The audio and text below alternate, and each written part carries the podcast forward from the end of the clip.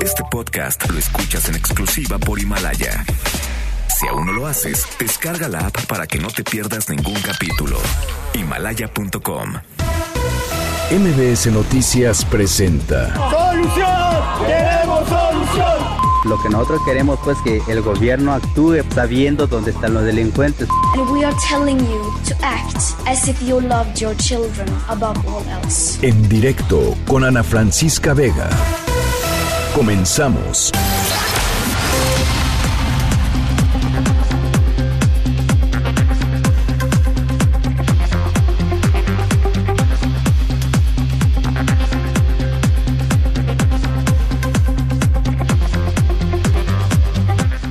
Las 5 de la tarde en punto. ¿Cómo están? Me da muchísimo gusto que me acompañen aquí en directo a través de MBS Noticias. Yo soy Ana Francisca Vega y hoy es martes, martes 17 de marzo del 2020.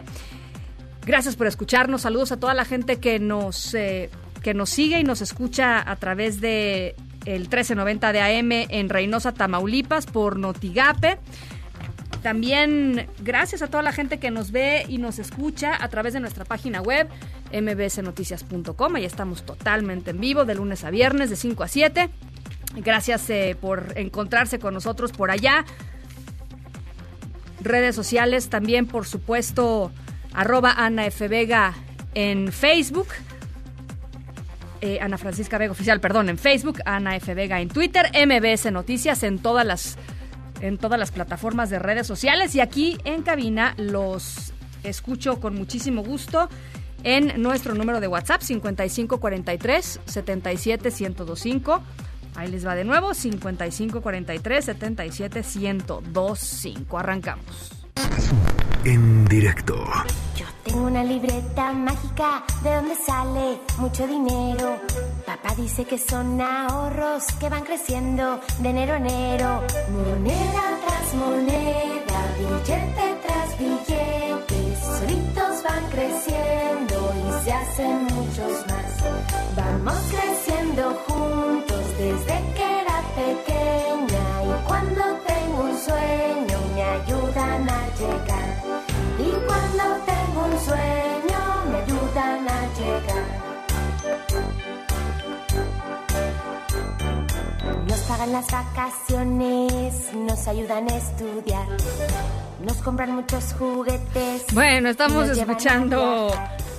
Eh, mis ahorros de Mili porque, bueno, no sé qué opinen ustedes, pero en circunstancias como las que estamos viviendo hoy en nuestro país, en el mundo, en, en realidad, con respecto a esta eh, pandemia de COVID-19 que pues trastoca literalmente y trastocará pues muchos de los eh, de los aspectos más cotidianos de nuestras vidas como empezar a dejar de hacer cosas eh, cambiar nuestras rutinas etcétera.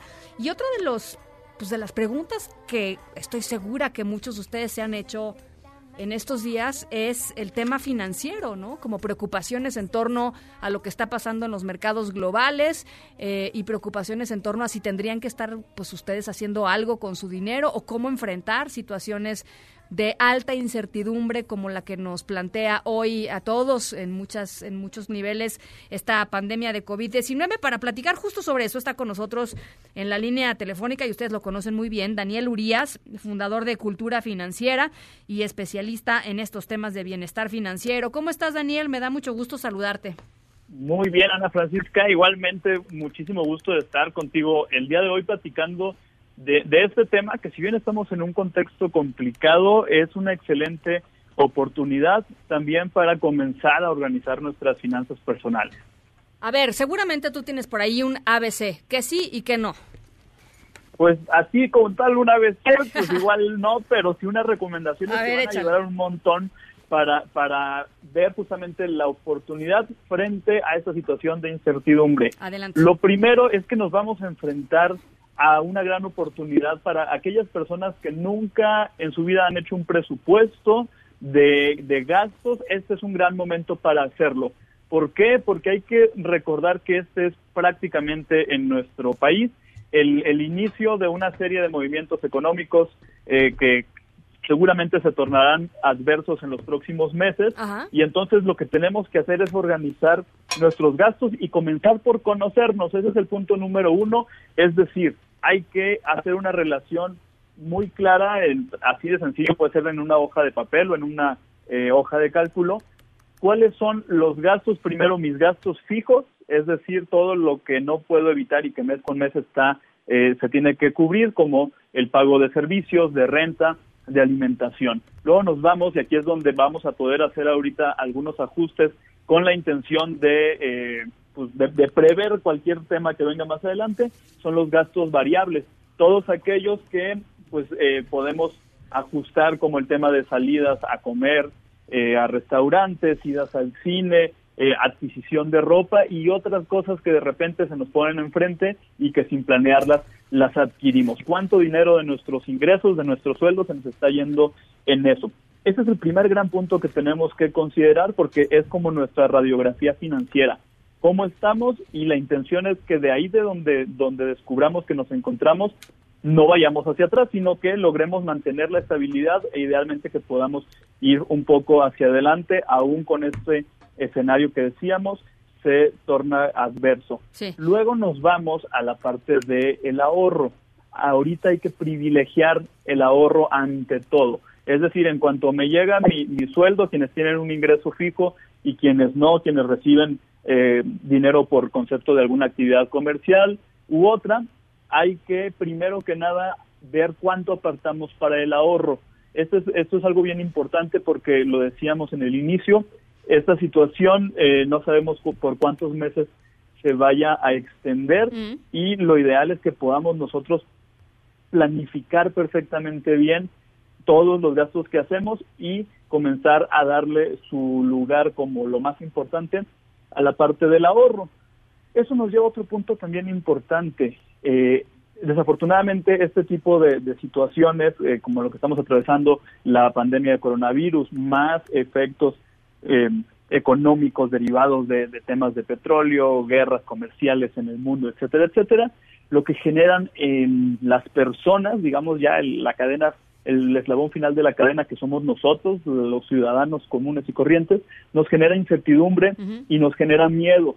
Hay que estar bien, bien eh, concentrados en que las decisiones financieras que tomemos en las próximas semanas y meses no estén basadas en las emociones ni en, en las reacciones que el miedo puede generar. Hay que estar bien, bien eh, estables, digamos, muy, muy equilibrados y antes de tomar una decisión financiera, y entiéndase decisión financiera como invertir en, en algún en algún tema en particular, adquirir alguna deuda, este, ya sea de un crédito automotriz, un crédito hipotecario, incluso hasta el tema de qué compro y qué no compro con tarjeta de crédito, son decisiones que debemos de tratar de tomar con la cabeza fría. Oye, Nos Daniel. llevar, sí, dígame. Porque además ahorita, eh, eh, eh, en épocas, digamos, de crisis, en donde mucha gente se siente vulnerable y etcétera, también hay que reconocer que por ahí hay eh, pues eh, personas que se dedican a, plantear malas soluciones o incluso a estafar, a tratar de, sacar provecho y aprovecharse ¿no? pues de las personas que están justo en esta situación como de vulnerabilidad. Y eso hay que tenerlo muy en claro, ¿no? O sea, típico, a ofrecerte el paquete de, de, eh, pues no sé, un seguro médico, que bla, bla, bla, y resulta que es una estafa. Este, son estos momentos en donde hay que tener mucho cuidado de en dónde poner el dinero. Totalmente de acuerdo con lo que mencionas, Ana Francisca. Desafortunadamente, en estos momentos todavía se, se suman factores como los que mencionas, personas que están buscando aprovecharse de, del- de la confusión, de la incertidumbre que hay. Y justamente hace un momento me, alguien me comentaba que le habían ofrecido un seguro para coronavirus. Eso no existe. Hay seguros de gastos médicos mayores, los cuales siempre se recomendará, esto es importante que tomen nota, adquirirlos cuando estamos sanos. Claro. Sí es un, un momento pues también para revisar esa parte porque son respaldos financieros el seguro de gastos médicos, el seguro de vida, pero no existe nada como un seguro este contra el coronavirus. Prácticamente el 95% de las aseguradoras que tienen eh, coberturas de gastos médicos mayores dentro de sus condiciones generales, es decir, dentro de las cosas que sí cubren está el tema de pandemias y entiéndase pandemia como el caso específico en este momento de coronavirus. Para quien tiene seguro es, es un muy buen momento también para reconciliarse o conocer por primera vez este su contrato, su póliza que adquirieron, que le echen una leída, que le hablen a su agente, simple y sencillamente para que tengan muy claro cuál sería el procedimiento a seguir si tuvieran que utilizar el seguro y que eviten cualquier contratiempo. Eso también es importante y evitar ahorita cualquier tema eh, de ofertas que te dicen, oye, es un excelente momento para invertir en esto o en otro o en aquello. La, la clave aquí es, si yo no tengo información de cómo funcionan ciertos productos financieros, instrumentos de inversión. No, entrarle, ¿no? No entrarle porque pues prácticamente imagínate que estamos ahorita en una super tormenta a mar abierto, yo nunca en mi vida he navegado ni siquiera un barquito de papel y me quiero meter a navegar en aguas turbulentas. Entonces, sí hay que ser muy mesurados en la clase de decisiones financieras que tomamos. No es recomendable quedarnos tampoco eh, paralizados, es decir, evitar todos los consumos, hay que consumir de manera responsable y planeada, porque si todo el mundo dejáramos de consumir, ese efecto también en la economía eh, sería complicado, porque pues estaríamos reduciendo pues prácticamente todas las compras, el comercio, etcétera, etcétera. Y en el extremo tampoco hay que comprar de forma desmedida, así como si no hubiera mañana. Créanme, a todos los que nos escuchan, sí hay mañana y el 2009 tuvimos la crisis del de la influenza y la superamos y antes del 2009 tuvimos otra crisis y la superamos. Entonces también el tema de comprar eh, de manera excesiva artículos, cualquier artículo, llámese papel de baño, limpiador, etcétera, etcétera, lo que genera es justamente una situación de desabasto y el desabasto encarece los productos y entonces pues prácticamente yo me estoy eh, dando un efecto negativo doble a mis finanzas personales. Primero porque estoy gastando más de lo que debería en el presente y luego estaré generando que incrementen los precios para cuando me toque volver a comprar, pues ya voy a gastar mucho más. Entonces sí hay que estar muy, muy tranquilos, muy concentrados en cuáles son los siguientes pasos que voy a dar y estar también conscientes de que esto es una situación que no sabemos cuánto más se vaya a extender, si va a ser un mes, si van a ser dos,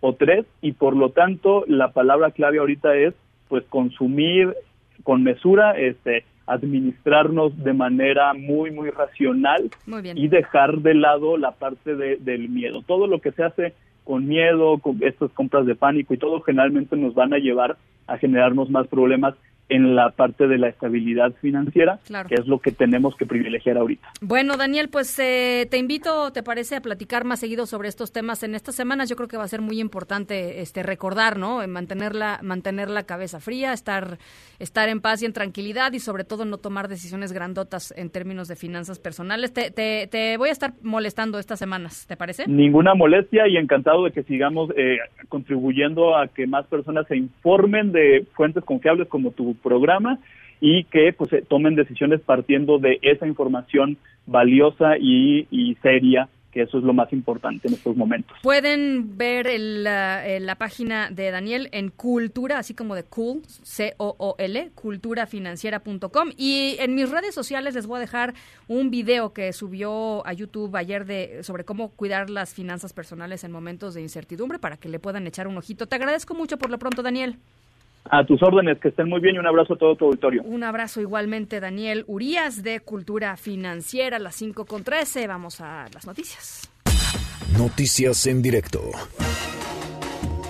Un nuevo decreto publicado por el gobierno de Perú posibilita el regreso de al menos 300 mexicanos que permanecen varados en aquel país después de las restricciones de vuelo que implementó para combatir eh, pues la epidemia de coronavirus. Hatsiri Magallanes, ¿cómo estás? Buenas tardes, platícanos. ¿Qué tal, Ana Francisca? Buenas tardes. Pues fíjate que la Secretaría de Relaciones Exteriores ya está trabajando con el gobierno peruano y también con las aerolíneas para poder trasladar a los cientos de mexicanos que se encuentran varados en aquel país derivado pues del cierre de las fronteras. Eh, así lo da a conocer justamente el subsecretario para América Latina y el Caribe, Maximiliano Reyes, a través de las redes sociales. El funcionario agradecía también al presidente de aquel país, Martín Vizcarra, y también al canciller Gustavo Mesa por colaborar para concretar precisamente la salida de los conacionales en las próximas horas. A través de la Embajada de México, también allá en Perú, se publicó un aviso para los mexicanos que se encuentran allá con el fin de informarles que ya se encuentran gestionando su salida, por lo que urge a que manden sus datos al correo de la Embajada, como nombre, por ejemplo, la fecha de nacimiento y el número de pasaporte, entre otros datos, para que sean anotados en la lista de personas que quieren volver a nuestro país. Además, que estén atentos a las redes sociales de la misma Embajada para cualquier aviso que se vaya a dar en cualquier momento. Y bueno, ya será en las próximas horas cuando las autoridades mexicanas den a conocer los datos de los vuelos en los que van a salir ya los connacionales que aún se encuentran varados pues, en aquella nación derivado precisamente de esta contingencia del coronavirus. El reporte que tengo. Gracias, Hatsiri. Buenas tardes. Gracias, Hatsiri Magallanes. Por cierto, Marisol Fernández, una de las mexicanas que está varada allá en Perú, está con nosotros aquí en la línea de en directo. Marisol, ¿cómo estás? Hola Ana Francisca, muy bien, ¿y tú? Pues eh, bien, tú estás en... A ver, platícanos cuál es la, cuál es la situación. Ya escuchabas eh, lo que nos decía nuestra reportera, al parecer ya está todo resuelto. ¿Cuál es tu percepción desde allá? Buenas noticias, por lo pronto escuchábamos ahorita que, que eso nos deja más tranquilos.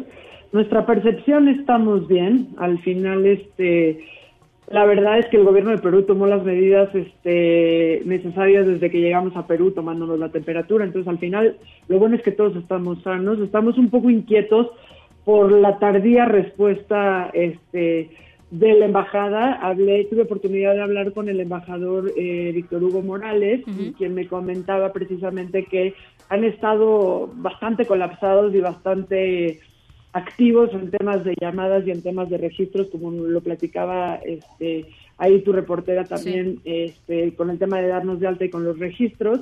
Y me comentaba, esto fue hace unas dos horas, Ana Francisca, me comentaba que estaban haciendo todos los intentos y todo lo posible para traer dos aviones, uno para Lima y uno para Cusco, eh, sin certeza alguna todavía. Por lo que escucho ahora hay, más, hay mayor certeza y vamos a poder salir en, no mucho tiempo. Bien, ustedes em, eh, en algún punto hubo, un, digamos, un tema como de, pues no nos están haciendo demasiado caso, se, se resolvió de, alguna manera rápido, ¿no? Por lo que, por lo que dices.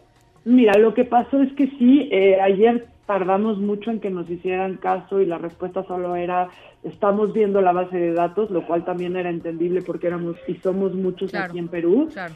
Sin embargo, tuvimos muchas horas de ausencia de información y de ausencia de respuesta por parte de la embajada, fueron alrededor de 20 horas, hasta que hoy en, a, media, a media mañana más o menos ya empezamos a tener otra vez respuesta. Muy bien.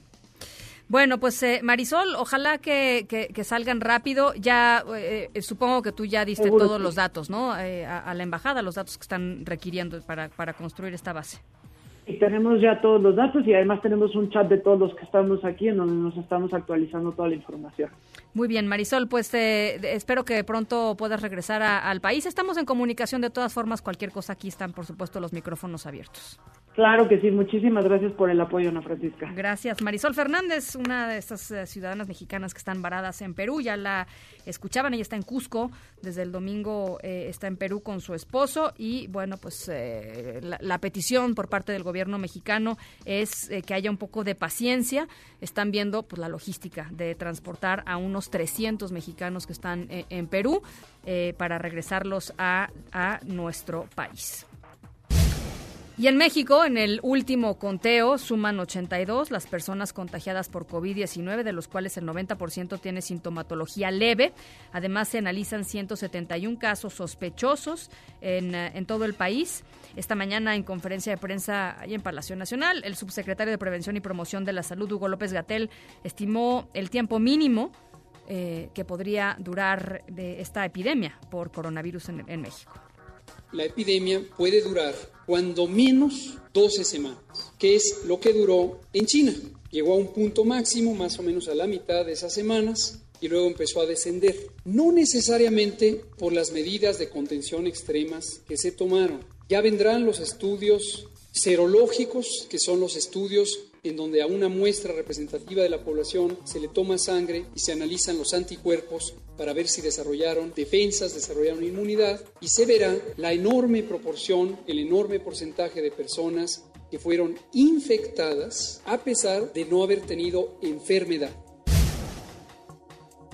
Bueno, eso es Hugo López Gatel esta mañana. Y en medio de toda esta contingencia, eh, trabajadores del INER, del Instituto Nacional de Enfermedades Respiratorias, que es, pues digamos, el, hospital encargado más importante del país, eh, eh, de, de, atender, digamos, todas las enfermedades que tienen que ver con, la, con las vías respiratorias.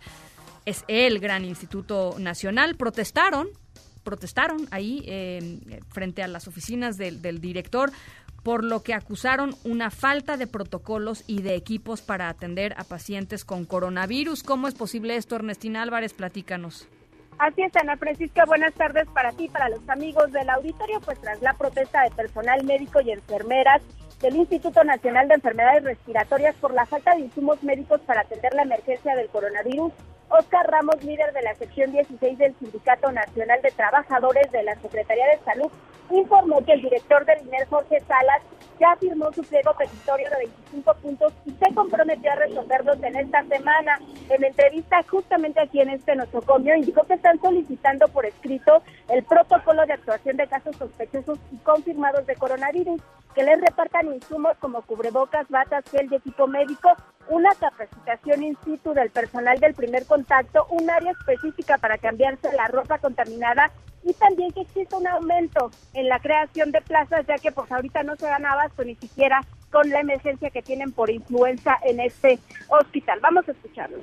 El mismo presidente está hablando de que eh, desahoguemos la realidad. La realidad de nuestro instituto es que urgencias no tiene una presión negativa. El pabellón 4 nada más están funcionando tres aislados de los seis que se están mencionando. No hay tapetes microbianos en ninguno de los servicios se queja la parte de jefes de, servicio de que nos están otorgando cubrebocas de alta eficiencia al personal. La verdad es que mucha gente de allá afuera está en desconocimiento que actualmente la influenza, la, la influenza pandémica está aquí. Por su parte, el director general del INER, Jorge Salas Hernández, salió a atenderlos y les respondió que ya se hizo una solicitud de insumos a la Secretaría de Hacienda y están a la espera que les llegue material y equipo médico de donaciones que les prometieron. Escuchen. Se ha hecho una gran solicitud de insumo porque así nos fue pedido a la Secretaría de Hacienda y Crédito, Público y también hubo el ofrecimiento de algunas fundaciones para dotarnos de diferentes insumos, no solo equipo médico, sino equipo de protección personal es en lo que más nos hemos este, enfocado. Ahora, son donaciones, grandes donaciones de millonarias en las que estamos esperando que en esta semana nos puedan hacer llegar todo, todo esto que se ha pedido.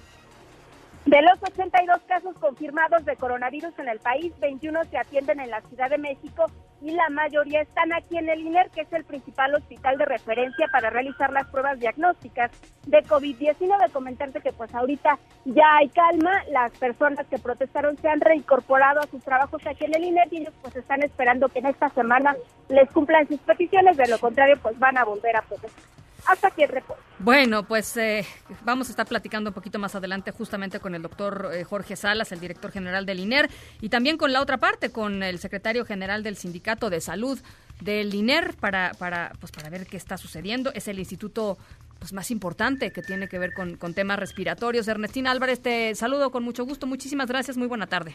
Buena tarde. Bueno, en términos de cómo vamos parando, ¿no? Cómo va, pues, eh, pues esto, ralentizándose la actividad social en el país. Ahí les van algunos otros anuncios. El Instituto Politécnico Nacional y la Universidad Autónoma Metropolitana se sumaron ya a la lista de instituciones de educación superior que suspendieron clases presenciales para evitar la propagación del COVID-19. Anoche el Poli anunció la suspensión del 17 de marzo, es decir, desde hoy hasta el 20 de abril para propiciar el autoconfinamiento, mientras que la UAM dijo que aunque el viernes pasado concluyó el trimestre y esta semana solo se realizan exámenes de recuperación, se van a suspender también eh, progresivamente ya a partir de hoy las actividades presenciales. También la Suprema Corte de Justicia, los ministros de la Suprema Corte de Justicia de la Nación suspenderán actividades a partir de mañana miércoles y hasta el domingo 19 de abril. Trabajarán de forma remota y van a estar pendientes en caso de presentarse una eventualidad. Los que no se han puesto de acuerdo todavía, eh, pues son los senadores.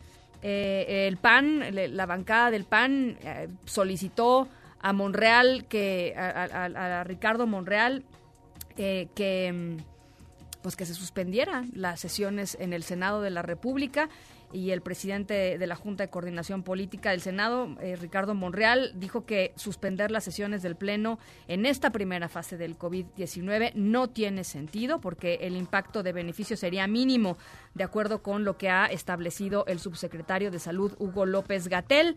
Eh, así es que probablemente pues mañana haya, haya sesión en el Pleno allá en el Senado. Monreal dijo que una fue una reunión dura eh, con, con, los panistas, con la oposición. Fue una reunión de, reclamos con un tono ríspido por parte de algunos legisladores con respecto a las acciones que ha tomado el gobierno federal en torno a, pues a esta estrategia para enfrentar eh, el COVID-19, la, eh, la, la, epidemia de coronavirus COVID-19. Así es que bueno, pues vamos a estar también pendientes de lo que se decida en el Senado y en diputados. Eso, eso aquí en México. En Francia, como parte de las medidas aprobadas por el gobierno para reducir el impacto a la economía por el coronavirus COVID-19, se van a tomar una serie de cosas, la verdad, muy amplias, muy impresionantes. Por lo pronto, se van a suspender el pago de hipotecas, el pago de impuestos, el pago de agua, el pago de luz, el pago de gas y algunas rentas también se van a congelar en, en Francia para que la gente que pues imagínense, ¿no? Parar pues implica un, una, eh, pues un daño a, las finanzas personales, ya lo platicábamos hace ratito, eh, pues puedan enfrentar esta, esta epidemia con un poco más de tranquilidad, porque pues también los pusieron a guardar, a guardar casa. Eh, hacemos contacto hasta Francia con Ingrid de Armas. Ingrid, ¿cómo estás? Buenas tardes, platícanos. Eh, buenas tardes, Ana. Bueno, comencemos por recordar que el presidente Macron anunció el confinamiento general de la población como barrera al contra al coronavirus sin pronunciar la palabra confinamiento. De hecho, va a durar 15 días renovables. Eh, Manuel Macron. Et en conscience, j'ai décidé de renforcer encore les mesures Decidí reforzar las medidas para reducir nuestros desplazamientos y contactos a lo estrictamente necesario. Desde mañana a mediodía y por al menos 15 días, nuestros desplazamientos serán fuertemente reducidos.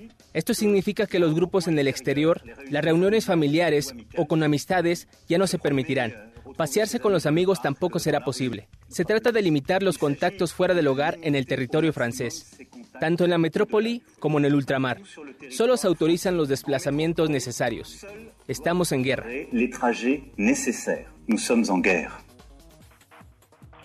Eh, el confinamiento entró en vigencia al mediodía de hoy y en la mañana los habitantes de las grandes ciudades, incluida París, viajaron al campo o a las costas. Resultado, Ana, en las estaciones de trenes y en los trenes mismos había multitudes de gente. Digamos que no eran las mejores condiciones para poner a raya el virus. En la tarde, entre la ausencia de una parte de la población y el confinamiento de la otra, las ciudades se vaciaron, incluyendo París. Sus lugares más concurridos estaban desiertos. Hay que decir que hay unos 150 puntos de control y aproximadamente 3.000 agentes en la ciudad para garantizar el respeto al confinamiento y, por supuesto, aplican multas. Por otra parte, el gobierno está implementando una serie de medidas para contrarrestar el shock de la epidemia en la economía.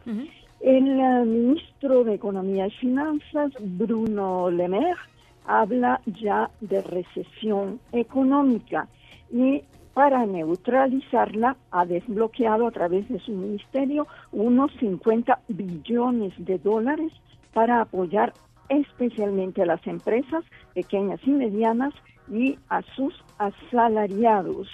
Eh, entre las medidas, como señalabas al principio, las empresas que tienen dificultades no van a pagar sus alquileres de los locales ni la electricidad mientras dure la crisis. Tampoco van a pagar los impuestos, en particular sociales.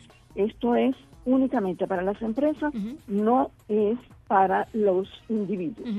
El Estado establece una garantía bancaria para que los bancos continúen prestando a las empresas y para respaldar los préstamos que no pueden ser cancelados de momento.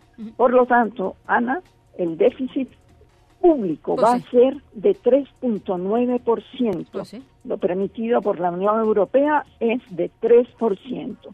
El crecimiento del primer semestre, por lo tanto, va a ser negativo, pero se estima que habrá un reequilibrio en el segundo semestre. Este es mi reporte. Bueno, Ingrid, pues te, lo agradezco muchísimo y estaremos yendo contigo em, pues en estos días para, para conocer cuál es la situación y cuál es la evolución de todas estas medidas allá en Francia. Te agradezco mucho. Eh, buenas tardes y será hasta pronto, Ana. Muchas gracias, Ingrid de Armas, allá en Francia. Y rápidamente, pues claro, ahí ya lo hemos platicado toda esta semana, están las bolsas de valores eh, en el mundo eh, con importantes pérdidas. Hoy una pequeña recuperación en, bolsas del mundo. La Bolsa Mexicana de Valores perdió, pero por primera vez en la historia em, eh, el peso registra el cierre sobre las 23 unidades por dólar, después de que ayer pues estuvo cerrada em, estuvo cerrada todos los cambios en México. En la cotización se refleja pues esto, la presión por los en los mercados por el temor del coronavirus.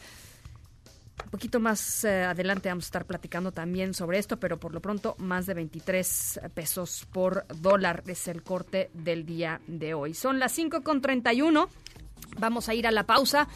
Estamos aquí en directo, arroba Ana F. Vega en Twitter, Ana Francisca Vega Oficial en Facebook.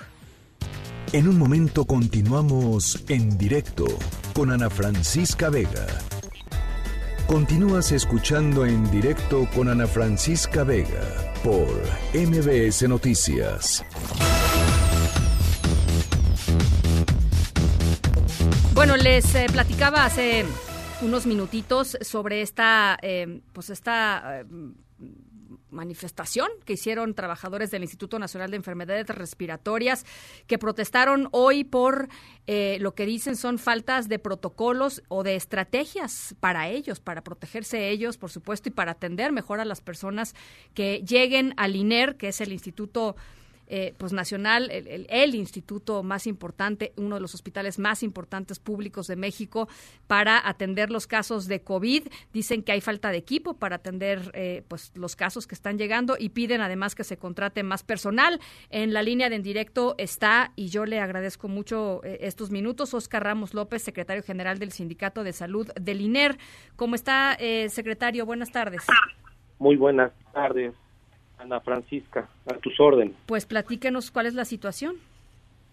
Sí, mira, el día de hoy, 17 de marzo, la base trabajadora eh, decidimos acudir a la Dirección General en vista de la falta de comunicación e información por parte del director Jorge Salas y que nos diera a conocer los planteamientos, no solamente los oficiales y gubernamentales, sino al interior de nuestro centro de trabajo, eh, debido a que después del 28 de febrero, que fue la circunstancia del primer paciente, pues no, no había tenido a bien el doctor Salas eh, hablar con nosotros o saber cuáles eran las estrategias o métodos para tanto para la recepción como el manejo interno de los pacientes con este coronavirus.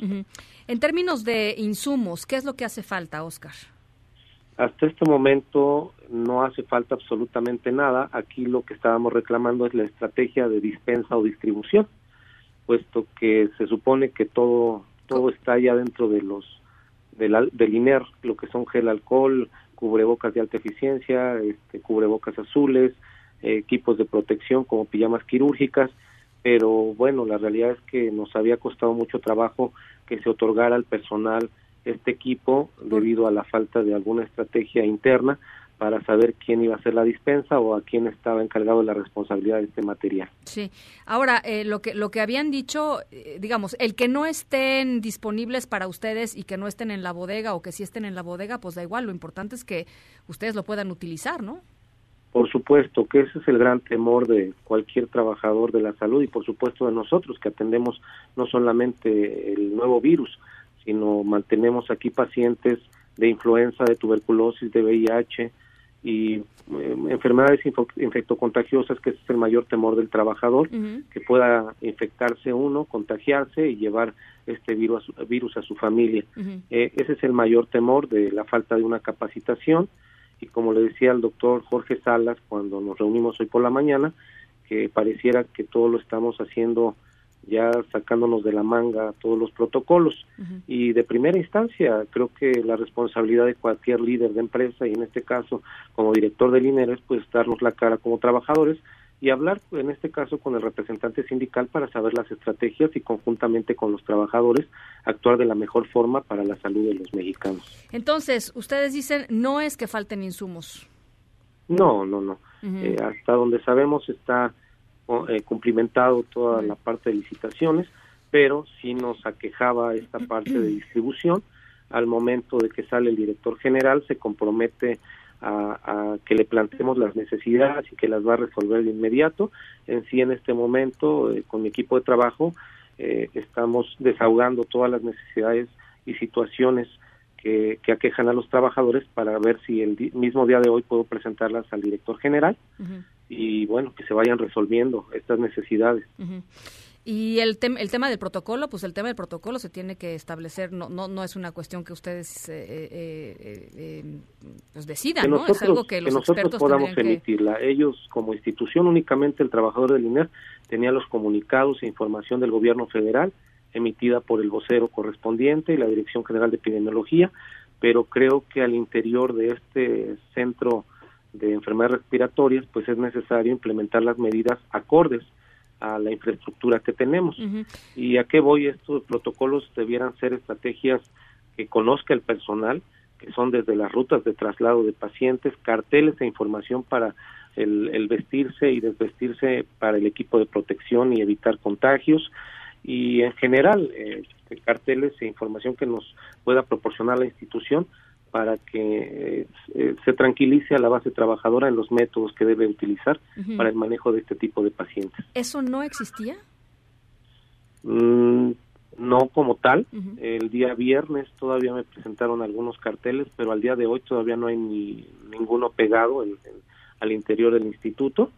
Eh, lo que pudimos salvar en este momento derivado de esta reunión con el director es que hace unos momentos se emitió un desplegado que se llama Plan de INER en COVID-19 y está enmarcado en 25 pasos y los temas que en los que redunda este este cartel es el escalamiento de, de área de atención de pacientes hospitalizados, la redistribución de personal, insumos, eh, eh, uso de equipo de protección personal y la comunicación. Son algunos temas que, que sí son necesarios para el conocimiento del trabajador, pero bueno, que nos alerta más, puesto que ya el hablar de una redistribución de personal o un escalamiento de la pandemia, pues nos implica que pues pueden llegar más en cualquier momento, más pacientes probables.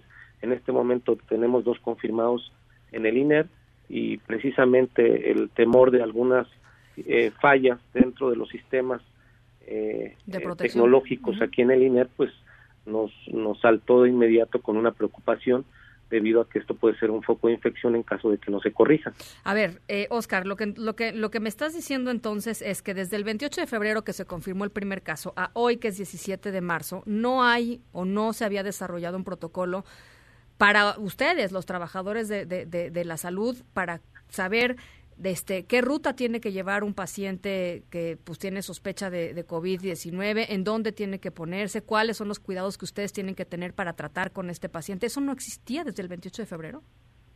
Pues han manejado la información desde la parte institucional, eh, pero a los trabajadores no se dio a conocer. Lo más que se dio a conocer fue una un supuesto curso de capacitación de bioseguridad del Comité de Bioseguridad que duraba una hora y ese es el reclamo de mis compañeros, que pues más que un curso era una plática. Y este tipo de capacitación en materia de bioseguridad debió haber sido permanente desde años atrás. Digo, tenemos el antecedente, te repito, de la influenza pandémica, de la influenza aviar, del SARS, de la tuberculosis, simplemente este este hospital, este instituto se creó para atender pacientes con tuberculosis. Hoy tenemos eh, tuberculosis multidrogoresistente, pero pues cursos creo que sí han faltado si hay una necesidad de esa permanencia en los cursos para todo el personal.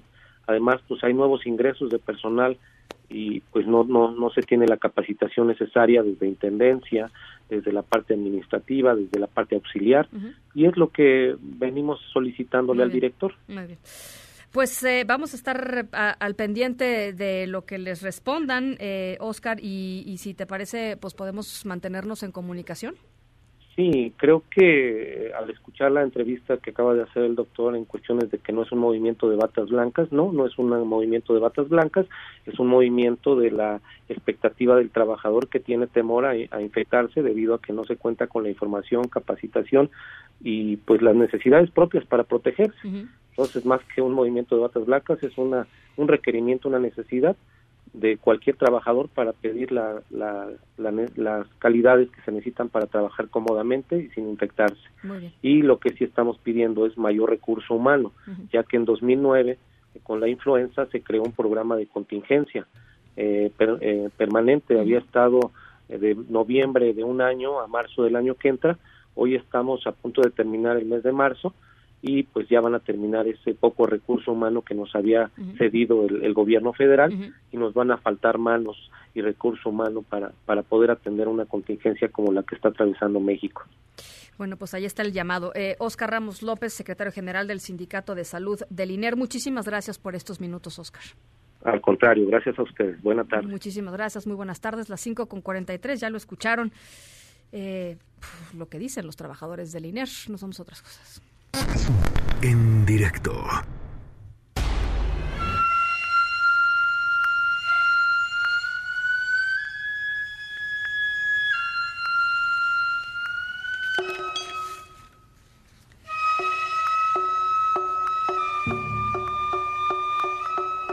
Bueno, nuestra historia sonora de hoy a mí la verdad me mató de risa ayer que la que la pues que me la encontré por ahí.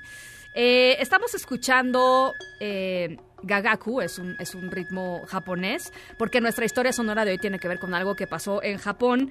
Em, eh, igual que otros países, y no, vayan a pensar que es otra historia este, tenebrosa del coronavirus, no, esta la verdad me hizo reír bastante y creo que también hay que, pues hay que encontrar de pronto estos pequeños momentitos en la vida para no tomarlo todo tan, tan en serio. Eh, Japón, pues también está en cuarentena, eh, pero un grupo de personas, de, chicos, de hecho, eh, nos demostraron con esto que hicieron que pues el mundo sigue girando a pesar de todo y de eso va nuestra historia sonora de hoy, de cómo hacerle frente a pues situaciones que te cambian los planes por completo. Estos chicos tenían un plan y pues este asunto del, de la cuarentena pues terminó por pues, modificarlo completamente, pero no se dieron por vencidos y su solución, la verdad, este, pues muy creativa y muy, muy acorde con, los tiempos, con los tiempos de hoy. Em, así es que, pues los dejo con, con, este ritmo japonés y nos vamos a la pausa a las 5 con 45. Regresamos.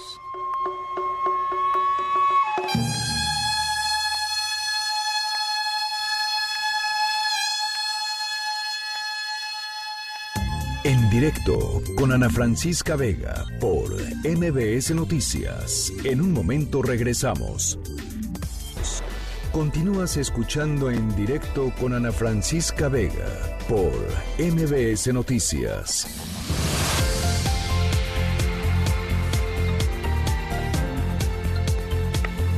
Bueno, eh, uno de los temas en este asunto de ir, eh, pues, guardando la sana distancia, eh, ¿no? Que significa más o menos un metro de, pues de espacio de espacio personal con, con las demás con los demás individuos a, nuestro alrededor y con, con, con este asunto de ir eliminando de nuestra cotidianidad por lo pronto pues actos que o, o situaciones que tengan que ver con muchas personas. Eh, después del Vive Latino, de las 40 mil personas del Vive Latino el fin de semana pasado, se vino pues el debate en torno a qué hacer con eh, la pasión de Cristo de Iztapalapa eh, en Semana Santa y había todavía quienes decían, no, pues a pesar de todo, yo creo que se, tiene que llevar a cabo porque es una tradición y bla, bla, bla, y bla, bla, bla.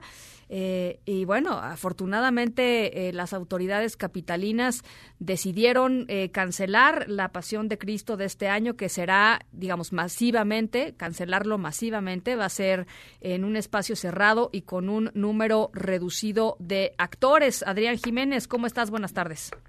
Hola, buenas tardes, Ana Francisca Auditorio, un saludo afectuoso. Efectivamente, bueno, pues eh, fue en 1833 una epidemia de cólera que terminó con la vida de la mitad de la población, lo que dio origen a la representación de la Pasión de Cristo en Iztapalapa. Los habitantes del lugar hicieron una manda al Señor de la Cuevita, a quien le pidieron cesar a la enfermedad. Han sido 177 años ininterrumpidos de esta tradición religiosa declarada en 2012 por la UNESCO como Patrimonio Cultural Intangible de la Ciudad de México, reconocida por la UNESCO. Hoy, ante la presencia de la epidemia de COVID-19, no se detiene, pero será diferente.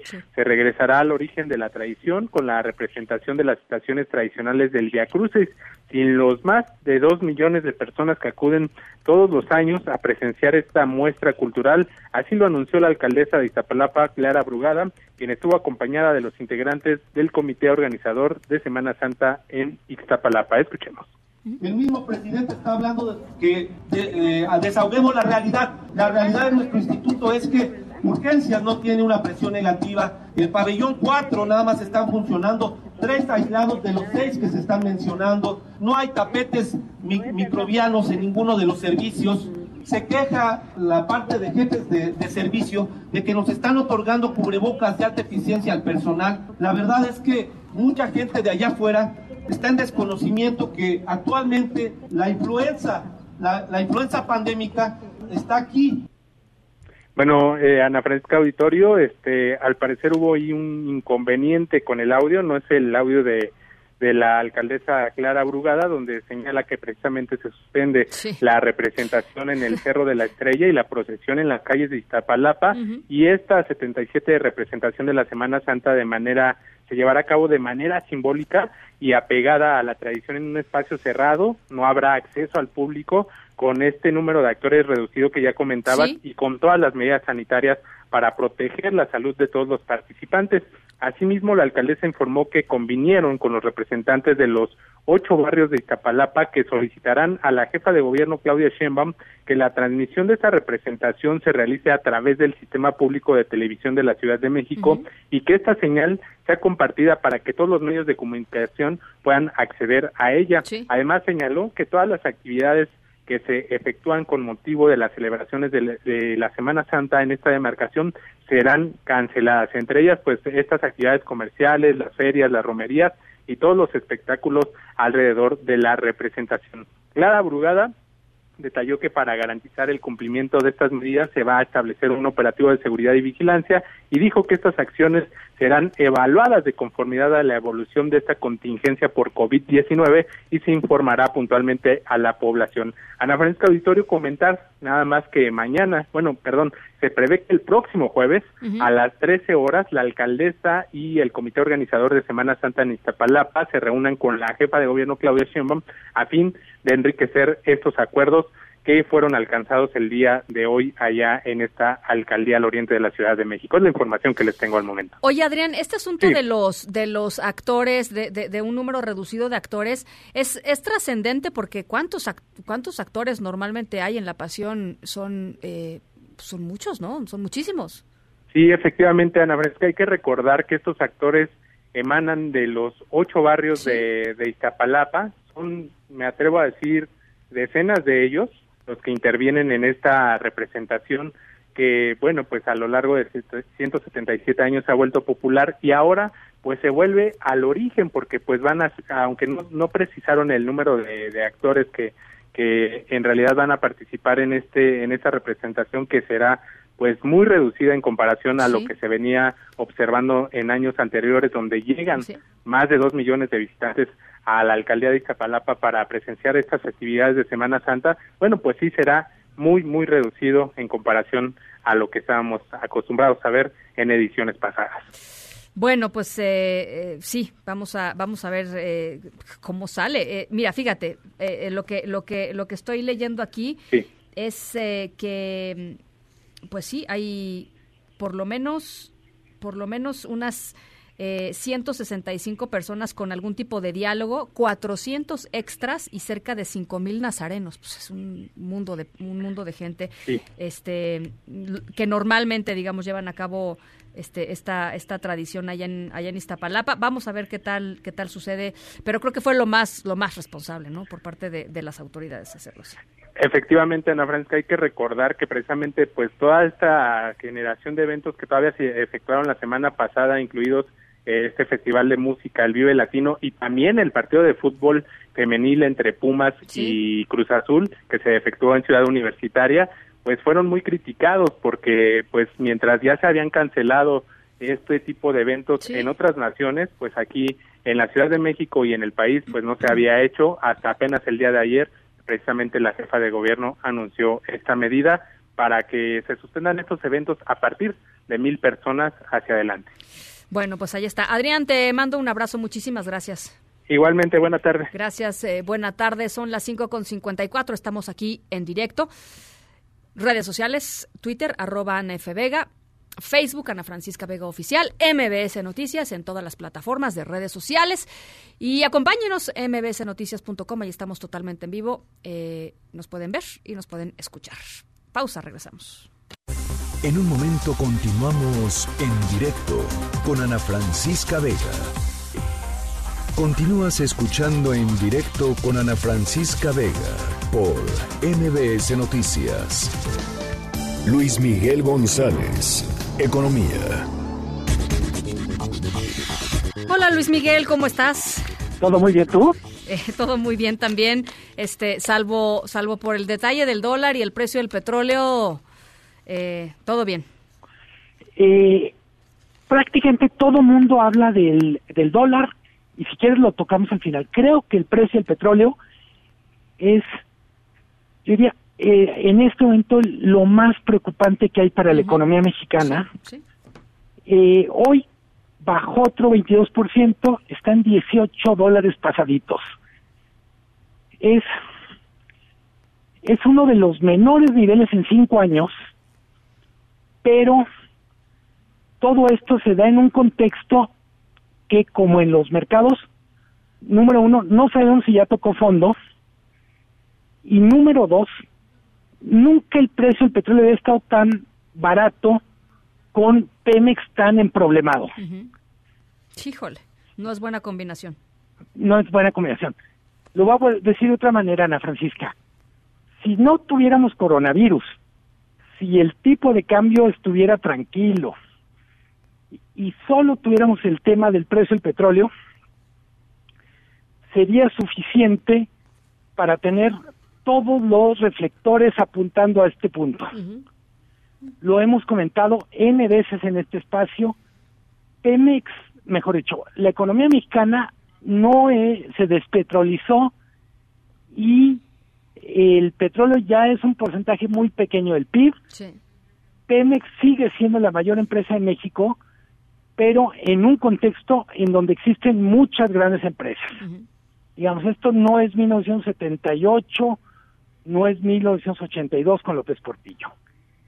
De cualquier modo, las finanzas públicas no pudieron superar su adicción al petróleo y por eso, entre otras cosas, es tan preocupante esta combinación. eh, también hay que recordar, junto con la crisis del coronavirus está esta batalla geopolítica casi como de espías entre Rusia, Arabia Saudita, los Emiratos Árabes, para bajar el precio del petróleo, inundar el, el, mundo o el mercado petrolero de barriles a bajo precio. México, a México lo agarra muy mal parado esta coyuntura con el precio del petróleo y creo que vale la pena por un momento decir no es solo el coronavirus lo que preocupa es nada más dediquémosle un ratito a qué está pasando con el petróleo. Oye, eh, Luis Miguel, a ver, em, eso no pinta bien. eh, y, y, creo que pues, se irá, no sé, eh, en algún punto las calificadoras tendrán que decir algo, ¿no? Eh, son las calificadoras, yo diría, por un momento a reserva de una mejor metáfora, es como una especie de juego de ajedrez. Sí. Donde las calificadoras tienen pendiente hacer un movimiento de ficha. Pero también el gobierno mexicano tiene que decir algo, eh, quiero decir, algo coherente, algo, algo importante en relación a Pemex, es de dónde van a salir los recursos para mantener los planes que hay para Pemex. Claro. Y de alguna manera, ¿cuál es el margen que el propio gobierno se da para corregir, eh, para corregir, para afinar el proyecto petrolero? Lo hemos comentado mucho, no es que sea absurdo que México refine petróleo siendo un productor de petróleo. Lo que sí vale la pena preguntarse es si la manera que está prevista por este gobierno, incluida la construcción de la refinería, es la mejor manera para México de refinar petróleo. Y, y hay una pregunta que es bien, desde mi punto de vista, muy relevante, y es si el barril del petróleo está a menos de 20 dólares, eh, ¿cuántos pozos, cuántos campos petroleros de México pueden producir con ese costo y ser negocio?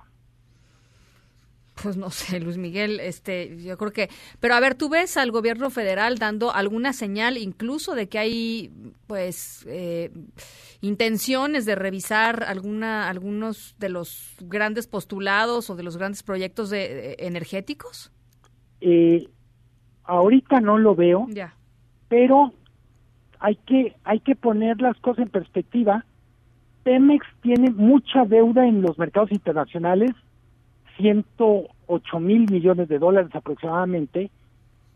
Eh, en, en ese sentido, el gobierno mexicano probablemente no tenga ni muchas ganas ni una costumbre de dar explicaciones detalladas a los mexicanos, pero tiene la obligación de dar explicaciones pormenorizadas, yo diría microscópicas, a aquellas personas que compraron deuda de Pemex. ¿Por qué? Porque así se acostumbran los mercados. Eh, mucha de la información sobre la vulnerabilidad financiera de Pemex ha salido precisamente de estas reuniones de Pemex con la comunidad de inversionistas internacionales. Eh, tú mencionabas las calificadoras.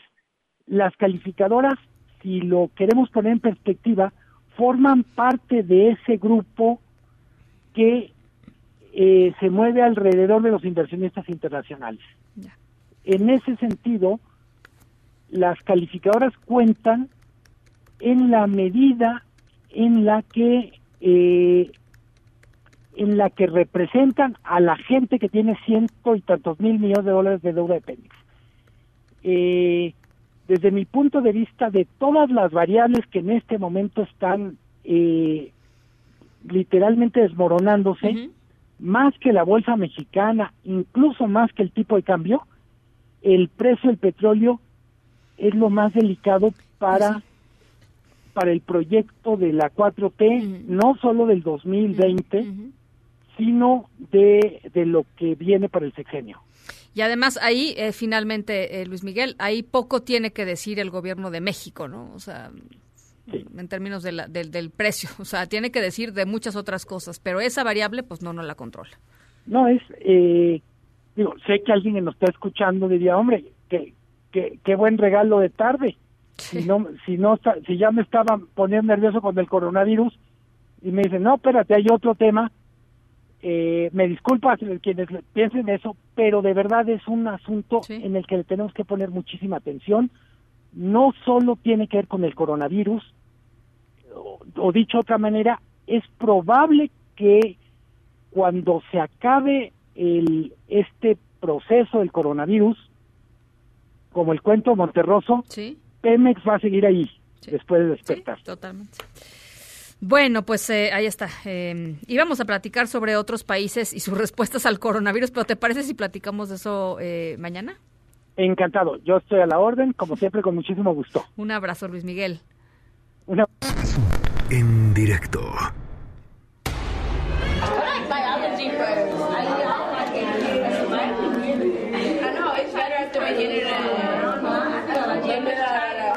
Nuestra historia sonora de hoy tiene que ver con algo que pasó en una, eh, en una escuela, o que, tiene que más bien, que tiene que ver con estudiantes, digámoslo así.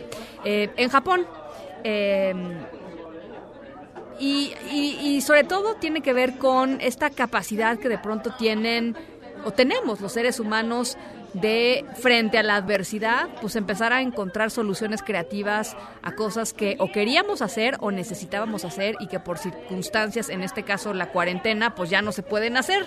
Eh, hemos visto pues un montón de, de cosas sucediendo por todos lados, ¿no? Los italianos saliendo a cantar al balcón, eh, igual, igual los chinos, ¿no? En Wuhan, en el epicentro de la, de la epidemia, en el que era el epicentro de la epidemia, también saliendo a cantar y hacerse compañía de esta manera.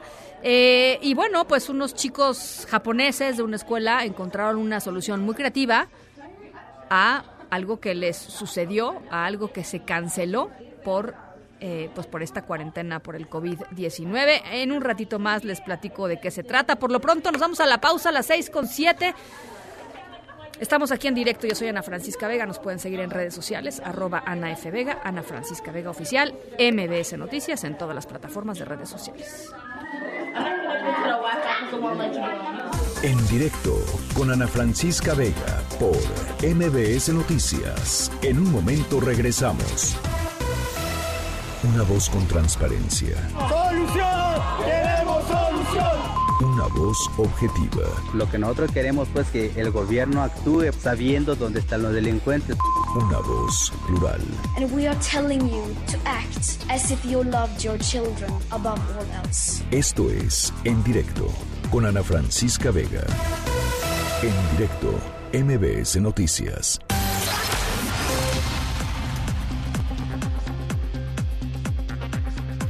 Son las 6 de la tarde con 12 minutos. Gracias por seguir con nosotros aquí en directo a través de MBS Noticias. Yo soy Ana Francisca Vega y hoy es martes 17 de marzo de 2020. Gracias a la gente que nos está viendo y escuchando a través de nuestra página web mbsnoticias.com. Gracias a los que nos sintonizan desde Torreón, Coahuila a través de Q91.1 y desde Zacatecas a través de Sonido Estrella en el 89.9. Muchísima información todavía, así es que vámonos de bolón con el resumen. Noticias en directo.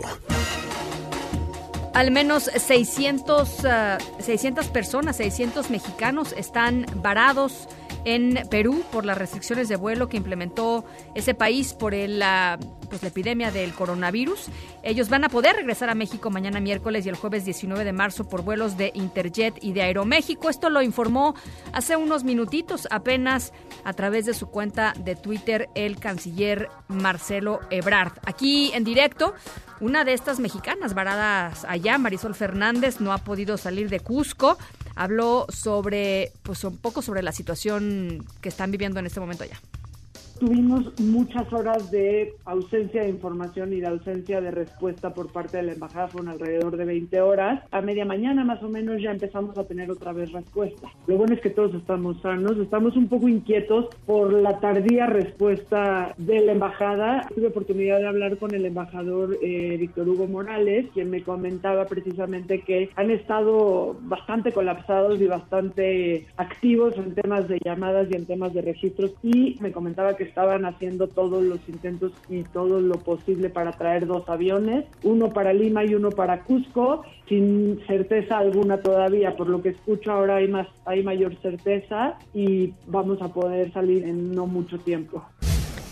Bueno, eh, pues platicamos aquí con Oscar Ramos, el secretario general del Sindicato de Salud del Instituto Nacional de Enfermedades Respiratorias, porque hoy hicieron una manifestación allá en el INER diciendo que pues les faltaban insumos y que además no había protocolos eh, para tratar a los pacientes que llegan al INER con síntomas que podrían ser eventualmente confirmados como COVID-19. Acordémonos que el primer paciente que llegó ahí al, al INER eh, fue eh, pues a finales de, de febrero, estamos a mediados de marzo, y por lo que nos dicen, pues no hay un protocolo básico eh, por el cual los trabajadores de la salud sepan pues, qué hacer con estos pacientes. Así lo dijo.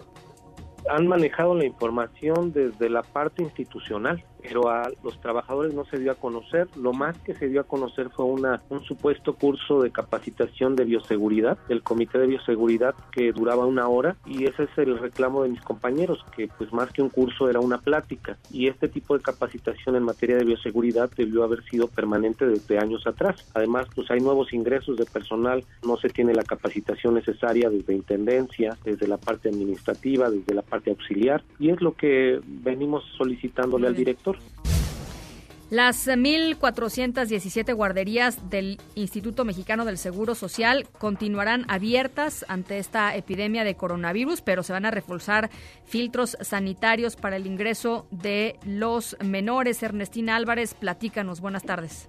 Así es, Ana. Buenas tardes para ti, para los amigos del auditorio. El INSS informó que sus 1.417 guarderías ordinarias y subrogadas donde atienden a 215 mil infantes operan con normalidad a nivel nacional ante esta contingencia por coronavirus. Explicó que el servicio de guarderías pues es una prestación para los madres y los padres trabajadores con actividades esenciales, por ello pues no pueden cerrar. Las guarderías del IMSS están reforzando sus filtros sanitarios que consisten en verificar que los niños no tengan síntomas de enfermedad respiratoria o bien temperatura y realizan cinco recorridos diarios para detectar a quienes pudieran estar enfermos. En caso de ubicar a un infante con síntomas, se solicita a los padres que los recojan y para que vuelvan a ingresar a estos estas guarderías deben traer un papel que conste que ya fueron a la unidad de medicina familiar que les corresponde. También al llegar el personal reparte a todos aquellos que ingresen a estas guarderías gel antibacterial y también están pidiendo a todo el personal y a los padres que en caso de los lactantes cuando lleguen a estas áreas pues tengan un lavado de manos constante y también en las superficies deben limpiarse con una solución que señalan esa base de cloro. También están aplicando un cuestionario a los padres para asegurar que no haya enfermos en la familia que amerite un aislamiento y en caso de que los superes tengan la posibilidad de hacer home office, y tener al, cuidado a sus hijos, pues solo deben notificar a estas guarderías. Hasta aquí la información. Muchas gracias, Ernestina. Seguimos pendientes. Buenas tardes. Gracias. Y de acuerdo con eh, un reporte del diario The New York Times, el presidente de Estados Unidos, Donald Trump, tiene eh, planeadas nuevas medidas migratorias muy duras, muy duras, para, eh, dice él, controlar el tema de la pues de la expansión de la epidemia por COVID-19 entre las medidas que se plantean o que el, o que el New York Times plantea es devolver inmediatamente a cualquier migrante que intente cruzar la frontera de México con Estados Unidos, enviarlo inmediatamente a México. Bricio Segovia, ¿cómo estás? Te saludo con mucho gusto hasta Washington. Buenas tardes. Hola, querida Ana Francisca. Pues efectivamente, ahí ya dabas un avance de estas nuevas medidas que se espera que la administración anuncie en las próximas 48 horas, según informa el diario The New York Times. ¿Qué es lo que planea? Bien, pues como bien decías, implementar estas medidas migratorias como parte de sus esfuerzos para contener el coronavirus, según el diario que cita a cuatro funcionarios de la administración como fuentes, las autoridades estadounidenses devolverán de inmediato a México Uy, se nos cortó, se nos cortó Bricio Segovia, pero se podrían imaginar ustedes pues lo que podría significar algo así. Eh, además, em, dice que eh, el diario The New York Times dice que planean eh, dejar de detener a, a, esta gente, digamos, que está tratando de cruzar la frontera ilegalmente para regresarlos inmediatamente a México, porque dice que necesita reforzar los esfuerzos y la estrategia para, eh, para mm, combatir el, el coronavirus. Eh, nos decías, eh, Bricio, se nos cortó la, la comunicación. Sí, perdimos la, la, comunicación, pero lo que os estaba contando es que precisamente estas medidas se están tomando como parte de los esfuerzos de la administración para contener el coronavirus. ¿En qué consisten estas medidas? Bien, pues los detenidos, eh, es decir, aquellos que crucen la frontera de manera ilegal, serán devueltos inmediatamente a México. ¿Y dónde está la diferencia de lo que hace ahora la administración con esta nueva medida? Bien, pues porque la diferencia es que los detenidos no tendrán ningún tipo de proceso legal o judicial, es decir, serán capturados y directamente devueltos a México sin que se abra ningún tipo de causa o expediente. Ah, eso es interesante, eso es interesante, Bricio, porque lo que sucede ahora es que sí les abren expediente, pero lo que pasa es que los inmigrantes se quedan en México esperando sus citas en las cortes de inmigración. Ahora ni siquiera habría una cita que esperar, simplemente lo regresan y ya. Según lo que avanza el diario The New York Times, Ahora mismo esta es la gran diferencia, que no tendrían ningún tipo de derecho ya que no estarían sometidos a ningún proceso legal o judicial ni se les abriría este proceso. Por lo tanto, eh, las fuentes consultadas por el diario también, de hecho, señalan que muchos migrantes eh, que cruzan la frontera ilegalmente ya están enfermos de coronavirus o carecen de la documentación suficiente para detallar su historial médico. Y de ahí que la administración Trump esté considerando estas nuevas medidas. Ana Francisca, es muy importante también recordar que recientemente la justicia estadounidense frenó los intentos de la administración Trump de devolver a México a los solicitantes de asilo. Consideró que era una práctica que no era adecuada y, eso sí, la Corte Suprema después permitió que la norma continuara en vigor mientras se discute en los tribunales. Pero fíjate, fíjate que esto no es lo único que sabemos sobre la frontera después de esta pandemia de COVID-19, porque eh, en la rueda de prensa diaria que se está dando en la Casa Blanca para informarnos a los periodistas de cómo avanzan los esfuerzos para contener, contener este virus, bien, pues le preguntaron a Trump que si se está planteando cerrar las fronteras con México y con Estados Unidos. Esto es lo que dijo.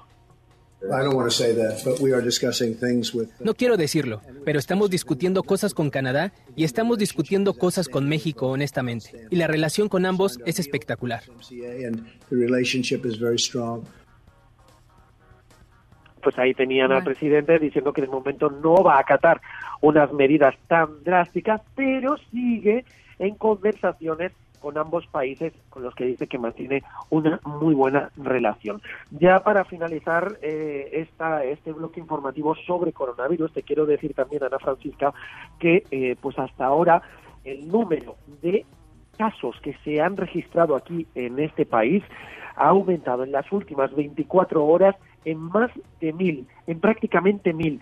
De hecho, ya han superado los 4.200 casos, y eh, según cifras oficiales, y el número de muertos asciende a 75. Ahora bien, interesante este otro dato que te voy a dar, y es que eh, hay un centro especializado, eh, un centro de investigación médica, el Johns Hopkins, quien está llevando a cabo un recuento, un conteo paralelo a las cifras oficiales, según la información que va difundiendo cada uno de los estados del país. Y fíjate, y dice que el número de casos, a diferencia de los 4.200 que da la administración, dice que estaría en 5.700 y el número de muertos, a diferencia de los 75 oficiales, en 94. Hoy además se ha registrado ya un caso de coronavirus en el único estado del país donde no había eh, contagiados. En, eh, eh, se, se, trata, por lo tanto, de una afectación total en todos, en los 50 estados de Estados Unidos y también acá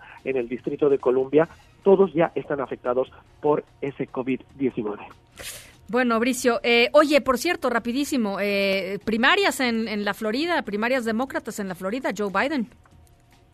Efectivamente, todo apunta, según resultados preliminares, que Joe Biden pues lleva esa ventaja y ganaría fácilmente la Florida, eh, un estado pues importante y que necesitaba el socialdemócrata Bernie Sanders si quería continuar en esta contienda por la candidatura demócrata. Por lo tanto, podríamos casi decir que ya después de estas primarias de esta jornada, Bernie Sanders lo tiene prácticamente imposible para hacerse con la candidatura y sería el vicepresidente de Barack Obama, Joe Biden, quien acabaría enfrentándose en las elecciones eh, presidenciales de noviembre contra el actual mandatario, contra Donald Trump, que intenta revalidar su mandato. Importante también el dato de que estas elecciones primarias ah, se estaban previstas en cuatro estados. Ohio ha sido el único que ha decidido aplazarlas hasta junio debido a, pues eh, el coronavirus. y es que el presidente Donald Trump y su administración recomendaron ayer mismo que se evitaran las aglomeraciones. En concreto decían grupos de más de 10 personas. Ahora bien, el presidente también dijo justo después que no era eh, necesario aplazar las eh, elecciones primarias en ninguno de los estados, algo por lo que también abogó Joe Biden, quien por cierto ya llevaba la delantera y por lo tanto obviamente tiene un interés en que se celebre. Bueno, pues estaremos muy pendientes. Te agradezco mucho, Bricio, estos, estos eh, reportes y vamos a estar, eh, por supuesto, muy al tanto de lo que termine decidiendo el presidente Trump con respecto a los migrantes eh, centroamericanos que buscan llegar a Estados Unidos y que serían regresados sin, sin juicio, sin posibilidad de un proceso, simplemente regresados a territorio mexicano. pues ya, supongo que esto se, sucedería que prácticamente de inmediato. Te agradezco, Bricio. Desde aquí estaremos informando. Un abrazo. Un abrazo igualmente, Bricio Segovia, desde la ciudad de Washington. Eh, rápidamente les quisiera platicar, el gobierno de la Ciudad de México eh, abrió un servicio para informar a la gente acerca del COVID-19. Eh, pueden mandar un SMS sin costo al número 51515 con la palabra COVID-19 y ahí van a responder un, pequeño cuestionario. Vamos a hacer nosotros el ejercicio aquí en la redacción eh, para efectivamente eh, corroborar que funcione adecuadamente y de ser necesario las autoridades los van a buscar si es que hay, por ejemplo, dudas en, torno a, síntomas o algo que parezca un cuadro de COVID-19. Esto es eh, un servicio que, sacó la Ciudad de México y también un mensaje de un mensaje de la jefa de gobierno de la Ciudad de México que subió hace hace unos 15 minutitos a su cuenta de Twitter. Vamos a escuchar un fragmento de lo que dice la jefa de gobierno. Hoy 17 de marzo a las 5 de la tarde les informo que tenemos registrados en la Ciudad de México 21 casos de COVID-19 todos los casos están perfectamente identificados y sabemos que su contagio proviene de lugares fuera del país. Las personas que estuvieron en contacto con estas 21 también están identificadas y aisladas y son a las que llamamos casos sospechosos. Quiero repetir el número. La ciudad tiene cerca de 9 millones de habitantes, 5 millones de población flotante todos los días. Y hoy, hasta el momento, son 21 casos todos identificados y atendidos. Además, bueno, ese es el mensaje, parte del mensaje de la, de la jefa de gobierno de la Ciudad de México son los, los, pues los casos que se han identificado porque se han hecho las pruebas eh, para identificarlos. Hay por ahí quien dice que se tendrían que estar haciendo muchísimas más pruebas para tratar de encontrar a más, si es que los hay, eh, como ha sucedido en otros países. El propio López Gatel dice que no, no es necesario.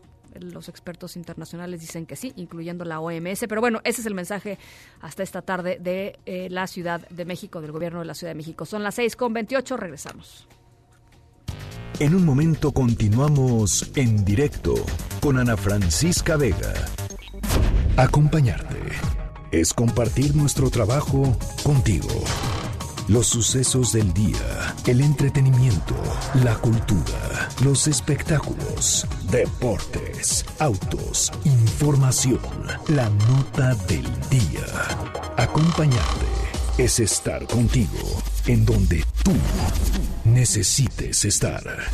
102.5 MBS Noticias. Continúas escuchando en directo con Ana Francisca Vega por MBS Noticias.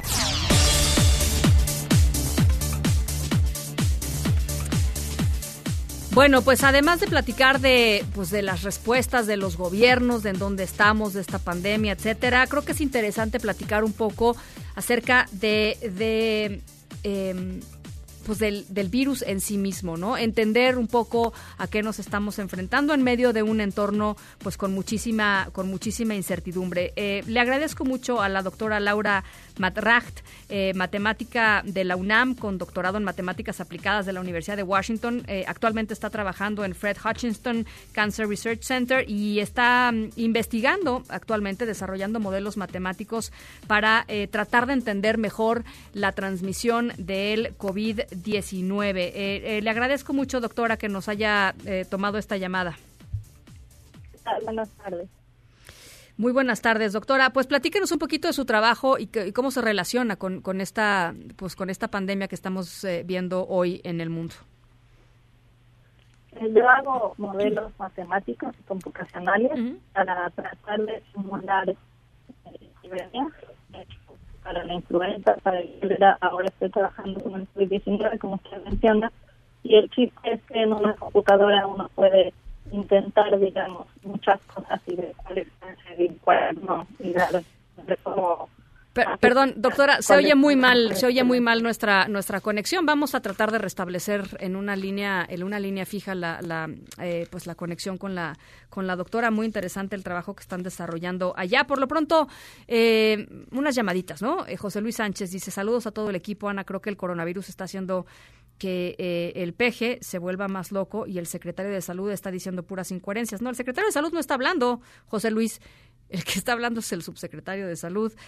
Em, el, secretario, pues ahí dos o tres palabras por ahí. Dice, por otra parte, el distractor de gasolina, si baja por el subsidio, me consta que la refinería de Tula produce mucha gasolina inodora, incluso los trabajadores la usaban, el colorante y el olor se lo ponen a las distribuidoras, al igual que los aceites.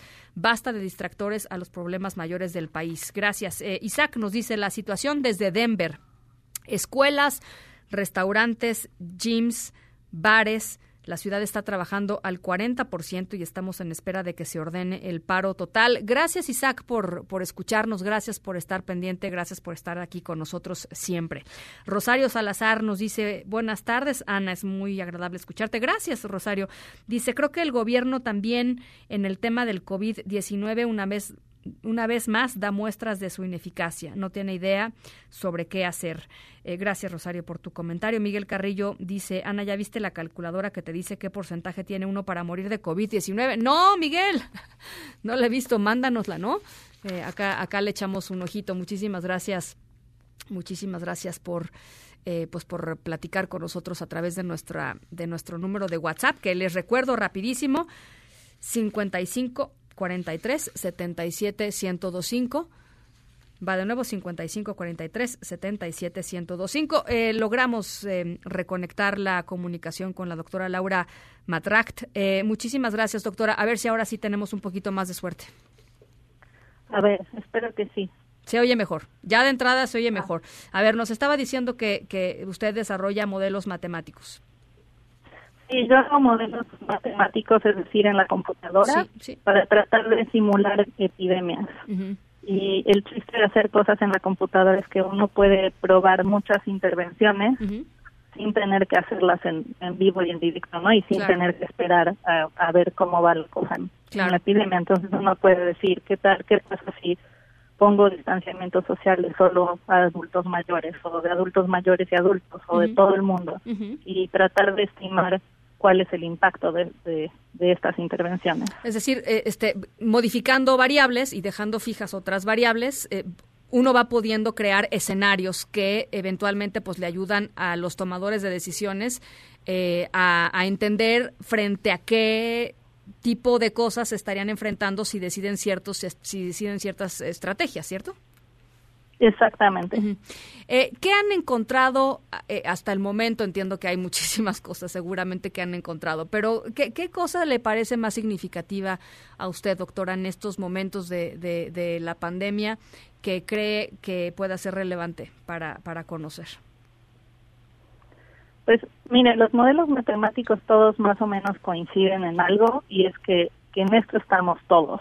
Que si no le echamos todos muchas ganas, sí no funciona. Es decir, el distanciamiento social, si lo hacemos unos sí y otros no, no sirve mucho y vamos a colapsar el sistema hospitalario. También creo que es muy importante que absolutamente todo el mundo coincide que el sistema hospitalario se va a colapsar si no se toman medidas muy drásticas. Porque aquí el asunto es... Eh, con que con que una o dos digo suponiendo en un universo no de, de personas que viven en una ciudad si el 60% mantiene el aislamiento social, pero hay un 40% o incluso menos porcentaje, usted seguramente sabrá con mucha más precisión, que no lo hace, e, eventualmente el virus llegará a todos lados, ¿no? O sea, estas medidas drásticas que uno ve en, en, las noticias de otros lugares, pues sirven, pues. Sí, y lo que lo que estas medidas tratan de hacer de nuevo ni siquiera es tratar de bajar la transmisión a cero, porque eso es, es prácticamente imposible en estos momentos, pero lo que lo que se trata de hacer es lo que la gente está llamando aplanar la curva y es que la es desacelerar la transmisión porque porque sabemos que los hospitales no pueden con todos los pacientes que les van a llegar no un hospital a lo mejor puede con 500 pacientes diarios pero si de pronto les llega 3000 o 4000 no van, a colapsar el sistema. Claro. Eso, es, eso, es, exactamente lo que pasa en Italia. Que, digamos, e, el chiste es poder administrar esta crisis de la mejor manera, ¿no? Exacto, esa es, esa es una gran manera de decirlo. El, el chiste con, con el distanciamiento social es lograr frenar y administrar esto para que sea lo más despacito que se pueda. Eh, ¿Qué otras cosas han, han, encontrado? ¿Qué otras variables, además del distanciamiento social? Eh, o quizá, eh, lo, decía hace ratito, en términos de grupos demográficos, ¿cómo, qué, otra cosa le parece interesante, doctora? Pues, um, como, como le decía hace un ratito, yo, yo varias personas varios grupos de investigación hemos hecho eh, modelos donde ponemos, digamos, solo los grupos de riesgo, ponemos en cuarentena solo los grupos de riesgo y, y no que es como algo muy obvio, digamos, poner a toda la gente mayor de 60 años que no se mueva, pero dejar que todos los demás sí se muevan. Y, no, y, en general eso no sirve, porque, porque, bueno, por dos razones. Uno, porque de todas maneras hay personas que tienen menos de 60 años que terminan yendo a los hospitales y esas personas son suficientes para abrumar el sistema. Sí. Y dos, porque porque no no no frena, digamos, la epidemia de manera significativa. Entre otras cosas, porque las personas mayores de 60 años en la mayoría de los países no son un porcentaje tan significativo de la población. Claro. Claro. Eh, a ver, ahora eh, platiquemos un poquito, eh, entiendo que no es quizá el área, digamos, del desarrollo matemático de los, de los modelos que nos está platicando, doctora, pero un poco en términos de em, pues de la de la esperanza de, que por ahí ya salen de, de pronto ah, informaciones en torno a, pruebas iniciales o, preliminares digamos de, de algunos eh, tipos de, de vacunas. Eh, yo sé que esto toma tiempo pero pero mm, usted qué, cómo cómo ve ese desarrollo pues lejos. O sea la realidad es que hacer una vacuna toma muchísimo tiempo. Sí eh, ahora, en este momento, hay alrededor de 20 vacunas que se están probando y hay una que precisamente aquí en Seattle. Em, empezaron ensayos clínicos esta semana, me parece que ayer, pero aún así, aún, o sea, aún en el escenario más optimista y con esa vacuna, eh, no estaría lista para, para llevar, digamos, a producción masiva hasta dentro de ocho meses.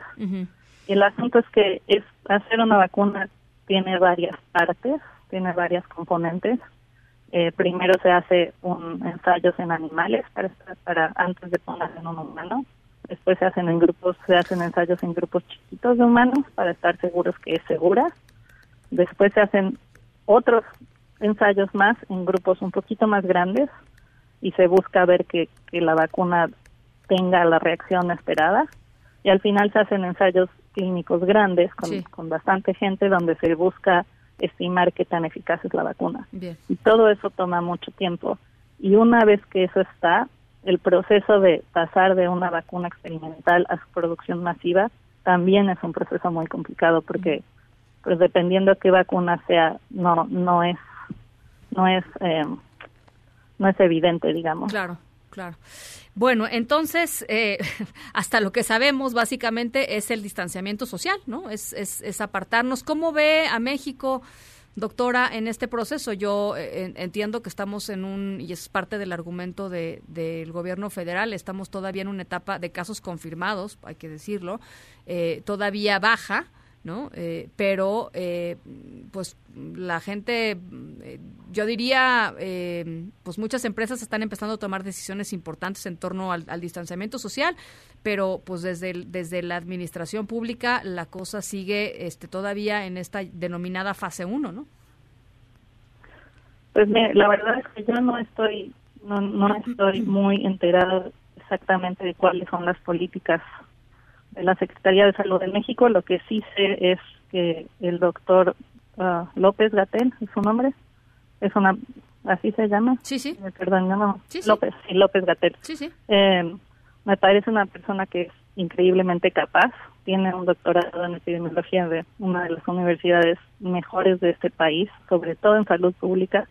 Y me parece que las decisiones que han tomado, hasta donde yo sé, pero le repito, yo no, no es el, no es, yo no he seguido paso a paso qué están haciendo, pero me parece que están siendo proactivos. Me parece que cerrar las escuelas es una decisión adecuada.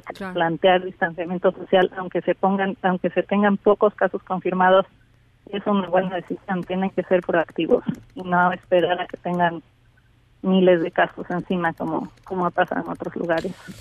Bueno, pues ahí está. Eh, pues sí, estoy, estoy de acuerdo. Le agradezco mucho, doctora, estos minutos y eh, le seguimos en comunicación. Gracias, muy buenas tardes.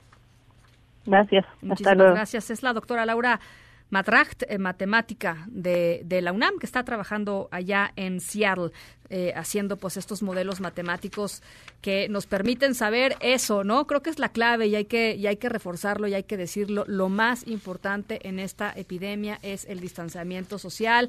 Hay que tratar de reducir en la medida de lo posible a actividades básicas nuestro contacto con otras personas. No es una exageración, es lo que dicen los modelos matemáticos, es lo que vemos en el resto, en el resto del mundo que, que ha funcionado y, y bueno, pues ojalá lo podamos tener todos en mente porque además también lo dice, también lo dice em, la, propia doctora, de nada sirve que aislemos a los grupos vulnerables si no cooperamos todos. En este barco, literal, vamos todos, eh, sin importar absolutamente nada, ni edad, ni condición socioeconómica, ni, ni nada. Eh, eh, entonces, creo que se, pues estos dos mensajes importantes de científicos, ¿no? de matemáticos que están viendo estos modelos y que están viendo cómo se desarrolla la crisis y la epidemia pues eh, eh, eh, a lo largo y ancho del mundo.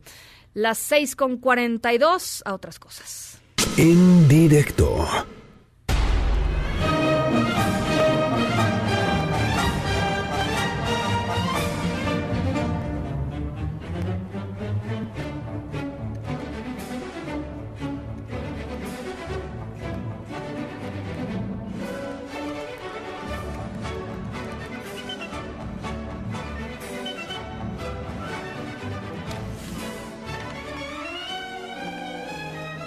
Bueno, pues un, grupo de, niños en Japón se estaba preparando para su graduación eh, al, cierre del, ciclo del ciclo escolar cuando pues los mandaron a la cuarentena y obviamente pues la cuarentena implicó que pues esto también se tenía que se, tenía que cancelar.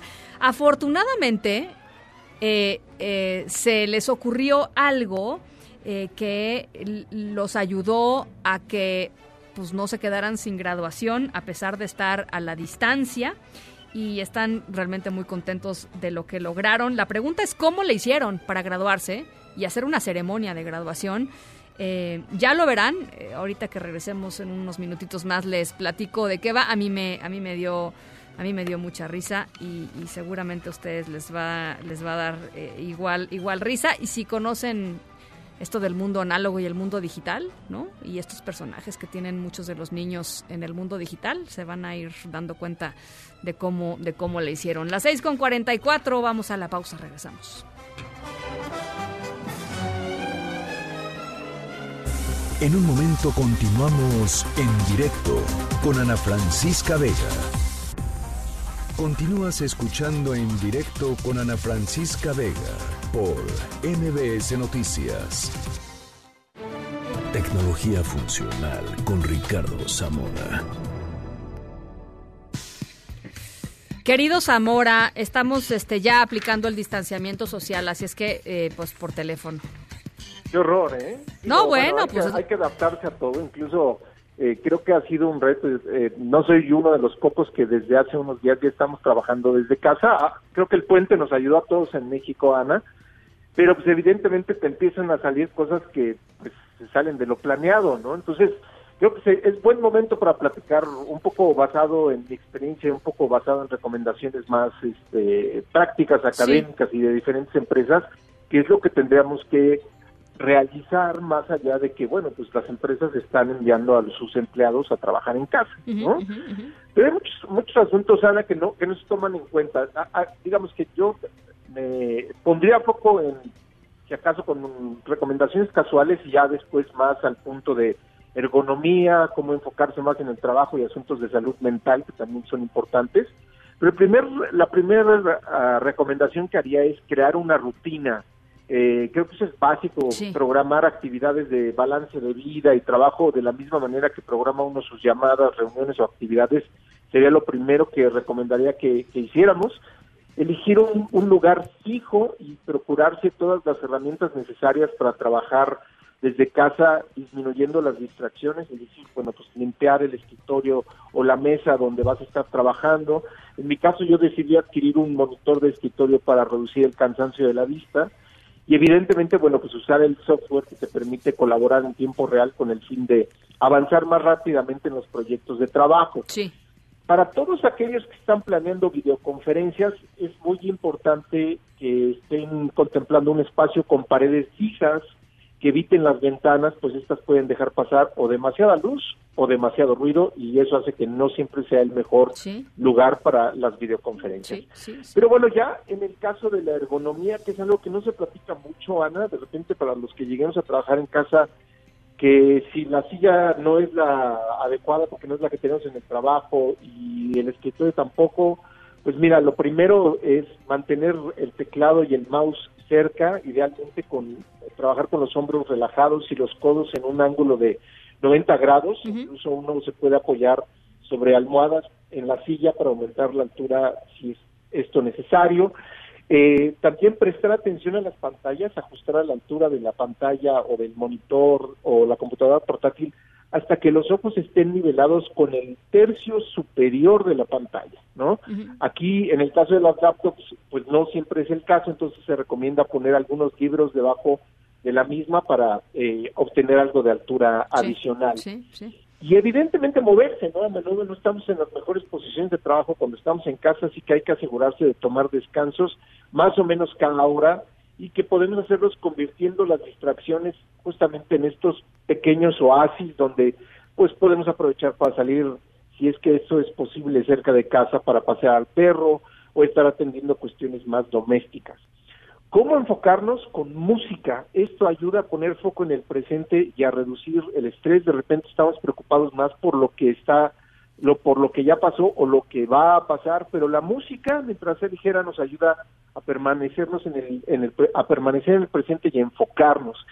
Y evidentemente eh, despertar a la misma hora todos los días, construir en la agenda bloques específicos en el calendario para comer, para ducharse, dedicar entre siete y media o nueve horas si podemos de sueño ahora que no vamos a dedicar mucho tiempo en transportarnos y muy importante con la salud mental si uno va a estar dedicando muchos días a estar trabajando desde dentro de casa y no tiene la posibilidad de platicar con muchas personas estar checando pues los cambios de estado de ánimo o de rutina que podrían ser una señal eh, que nos indique que necesitamos poner más énfasis en este punto, en nuestra salud mental y en interactuar con otras personas, a pesar de, como ya dijiste desde el principio, Ana, pues hay que poner distancia entre las personas que nos rodean. Pues muy interesante, yo creo que muchos consejos van a van a serles de muy de mucha utilidad. Hay, hay un montón de gente que ya está o planeando o haciendo eh, el home office y, bueno, pues eh, eh, para allá vamos todos, ¿eh? Gracias, Exacto. gracias Zamora. un fuerte abrazo y suerte a los que van a estar trabajando en breve en casa. Igualmente, Zamora. En directo.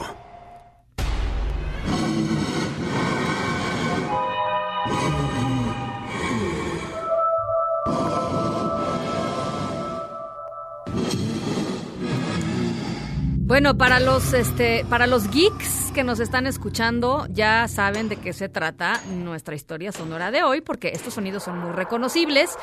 Eh, son de el videojuego en línea para construir estos maravillosos mundos virtuales que se llama Minecraft. Bueno, pues ahí les va. Eh, nuestra historia sonora de hoy tiene que ver con un grupo de estudiantes de primaria de Japón que decidió celebrar su ceremonia de graduación en Minecraft eh, cuando pues, se vieron impedidos de asistir a, eh, a, la escuela para su, para su ceremonia de graduación debido a la cuarentena por la pandemia de COVID-19. El gobierno japonés anunció un periodo de dos semanas de cuarentena para las escuelas y bueno, pues esto significó la cancelación de su graduación. Así es que pues decidieron construir, ¿no? Un, este, una especie de pues, su, auditorio de la escuela en donde ellos estaban ahí y se reunieron. Todos los chicos tienen pues su yo virtual, ¿no?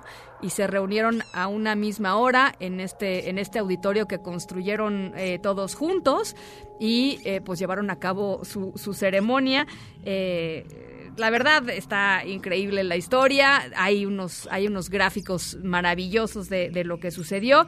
Em, por supuesto, pues la historia ha dado la vuelta al mundo y en Japón ya varias personas están haciendo esto, reuniones en Minecraft, ¿no? Ya que no se pueden ver en persona, pues algunas de las cosas que habían planeado hacer las están haciendo en este, en este mundo virtual. Eh, y pues eh, todos ganan porque ganan ahí construyendo cosas y haciendo proyectos en conjunto y ganan también pues porque están interactuando socialmente, aunque sea, aunque sea a través de eh, pues un videojuego eh, eh, que tiene que ver con el mundo virtual, no con el mundo real. Y ya, esa es nuestra historia sonora de hoy. Nosotros eh, ya nos vamos a nombre de todos los que hacen posible este espacio informativo. Muchísimas gracias por acompañarnos. Son las 6.55. Yo soy Ana Francisca Vega y se quedan como siempre con Gaby Vargas y después ya saben, charros contra gangsters. Pasen buena noche. Nos escuchamos mañana. MBS Noticias presentó en directo con Ana Francisca Vega. Información para todos. Este podcast lo escuchas en exclusiva por Himalaya. Si aún no lo haces, descarga la app para que no te pierdas ningún capítulo. Himalaya.com